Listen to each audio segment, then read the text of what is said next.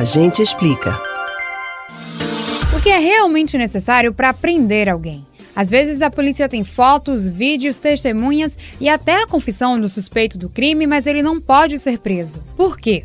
Acontece que a pessoa só pode ser presa se estiver em flagrante delito, quando é pega no momento do crime ou quando acabou de cometê-lo.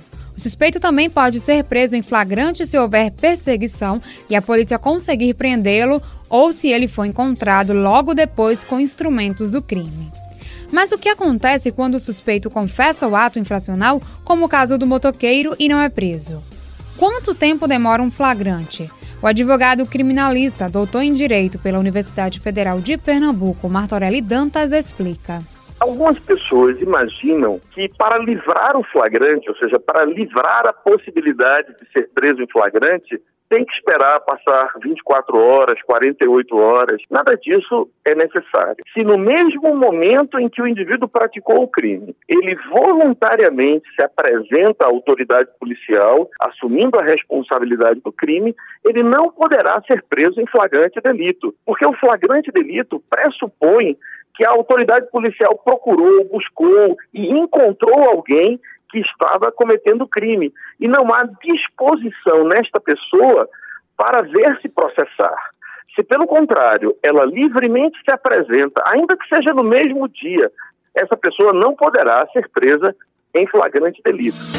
Quais são as etapas da prisão em flagrante? Para que aconteça uma prisão em flagrante, o indivíduo foi encontrado no local do crime, ele é conduzido até a presença da autoridade policial, por exemplo, a delegacia do bairro. O delegado, então, instaura o auto de prisão em flagrante, ouvindo o próprio indivíduo, aquelas pessoas que o conduziram, frequentemente são os policiais, os condutores, as testemunhas envolvidas. Então é lavrado o auto de prisão em flagrante esse auto de prisão em flagrante é encaminhado à autoridade judiciária na companhia do preso para que o juiz, nesse prazo de 24 horas, durante a audiência de custódia, se pronuncie sobre a necessidade de mantê-lo preso ou não. Qual a diferença entre prisão preventiva e prisão em flagrante? A prisão em flagrante é aquela prisão que se justifica porque o indivíduo foi encontrado no momento do crime ou logo após havê-lo praticado. Já a prisão preventiva, ela só se justificará se houver uma periculosidade do agente. Ou seja, esse agente é uma pessoa perigosa. Por exemplo, imagine um indivíduo que está sendo acusado de ter praticado sete estupros. É muito provável que ele volte a cometer outros estupros. Então, é conveniente que ele seja preso preventivamente. Mesmo que o suspeito confesse e o tempo do flagrante passe, como a polícia pode recorrer? Se o indivíduo ele oferece algum perigo à sociedade, o delegado de polícia encaminhará requerimento ao juiz de direito para que o juiz decrete a prisão preventiva ou a prisão temporária.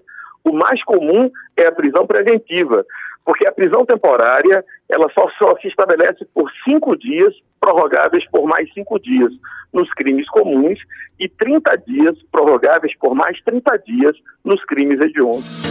Após a prisão em flagrante, o suspeito deve ser levado às autoridades competentes para depoimento e interrogatório, e só depois será levado para a audiência de custódia. Camila Brandão para o Rádio Livre.